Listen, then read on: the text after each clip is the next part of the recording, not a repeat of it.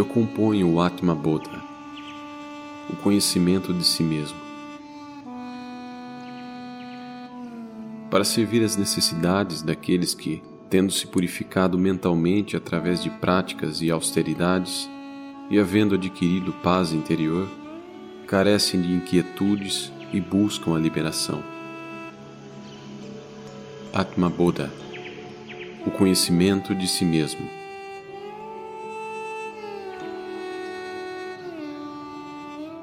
A ação por si só não pode destruir as nossas ilusões.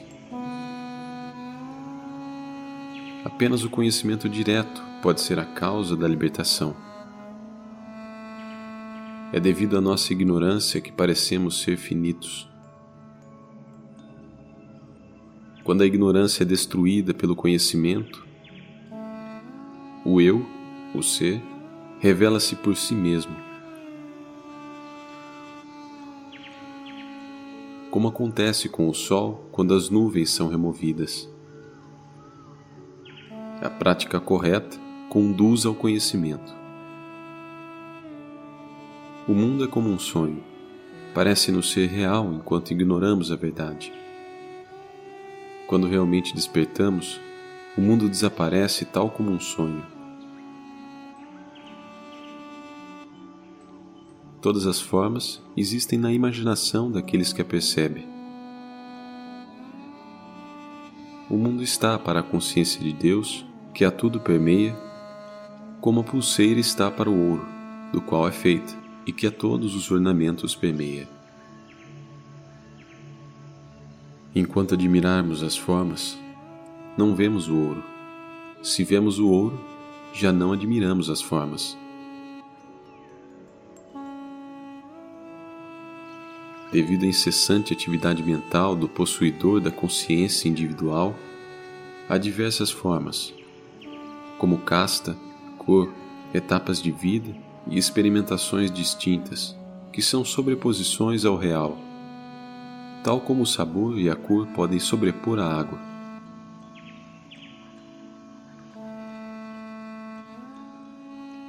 Todas as características são sobrepostas à consciência que a tudo permeia. A consciência adquire essas características da mesma forma que um cristal pode assumir a cor de algo que lhe esteja próximo, seja vermelho, azul ou verde. A percepção do mundo é apenas uma sobreposição mental no qual intervêm os sentidos.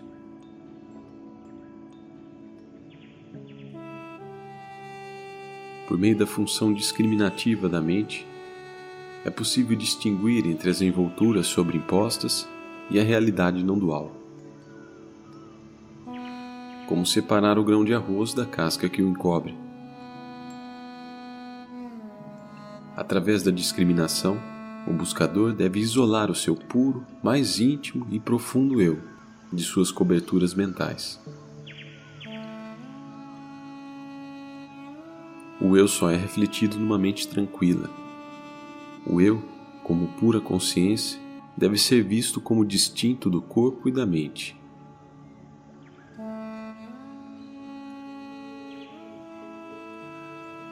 Quando as nuvens estão se movendo, a lua parece estar se movendo. O mesmo acontece com o eu, que parece estar ativo quando a mente e os sentidos estão ativos. A natureza do eu, sendo pura consciência, é eternidade, pureza, realidade e bem-aventurança. Quando o eu se confunde com o corpo e com a mente, ele é superado pelos medos mortais.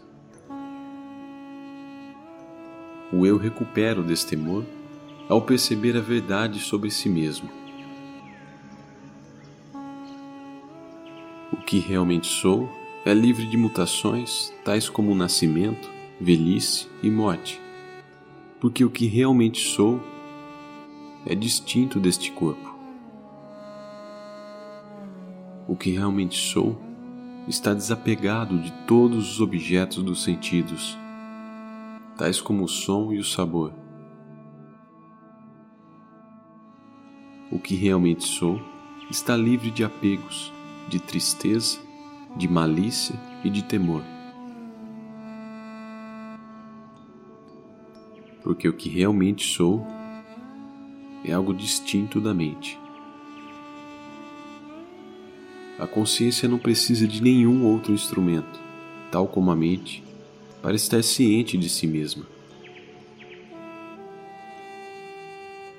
O eu não é isso ou aquilo, mas somente o eu.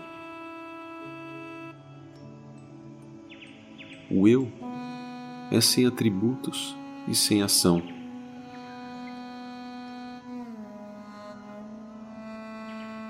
O eu é imutável, eterno, puro e livre. O eu é pura consciência, tal como Deus é pura consciência. A consciência pura é sem um segundo, não dual. Sentado em um local solitário, liberando a mente de todas as dúvidas e desconectando os sentidos, deve-se meditar com imóvel atenção ao infinito Atman, que é um sem segundo.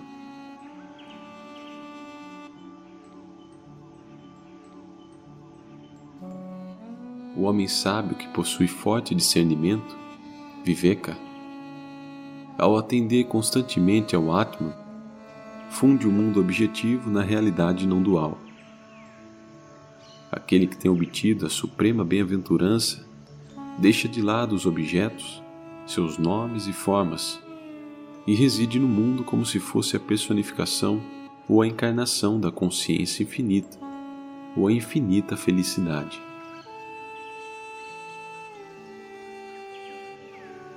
Por meio da meditação constante, comparável ao atrito das lenhas para acender o fogo, eleva-se a chama do conhecimento e da permanência da compreensão, que reduz a ignorância completamente a cinzas. Assim como ao amanhecer aparece o sol após a destruição das trevas, assim Atman surge após a destruição da ignorância diante da contínua compreensão do ser. Um yogi que é liberado em vida depois de ter cruzado o oceano da ilusão e ter matado os monstros da dúvida e da aversão, se une com a paz e descansa na felicidade que apenas provém da realização do ser.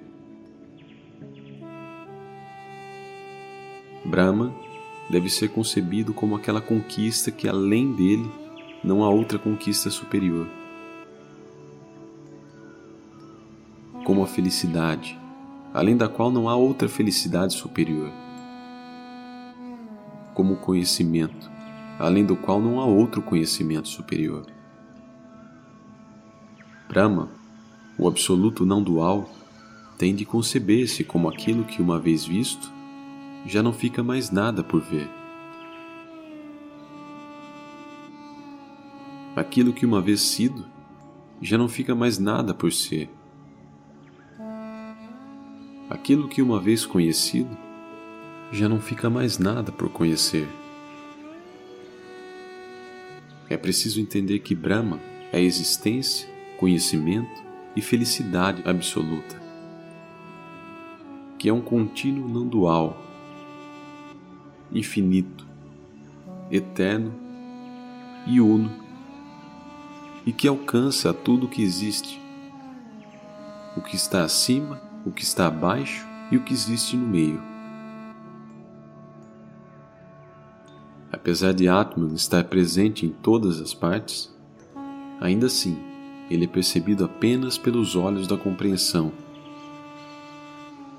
Mas aqueles cuja visão se encontra obscurecida pela ignorância não veem o Atman todo luminoso.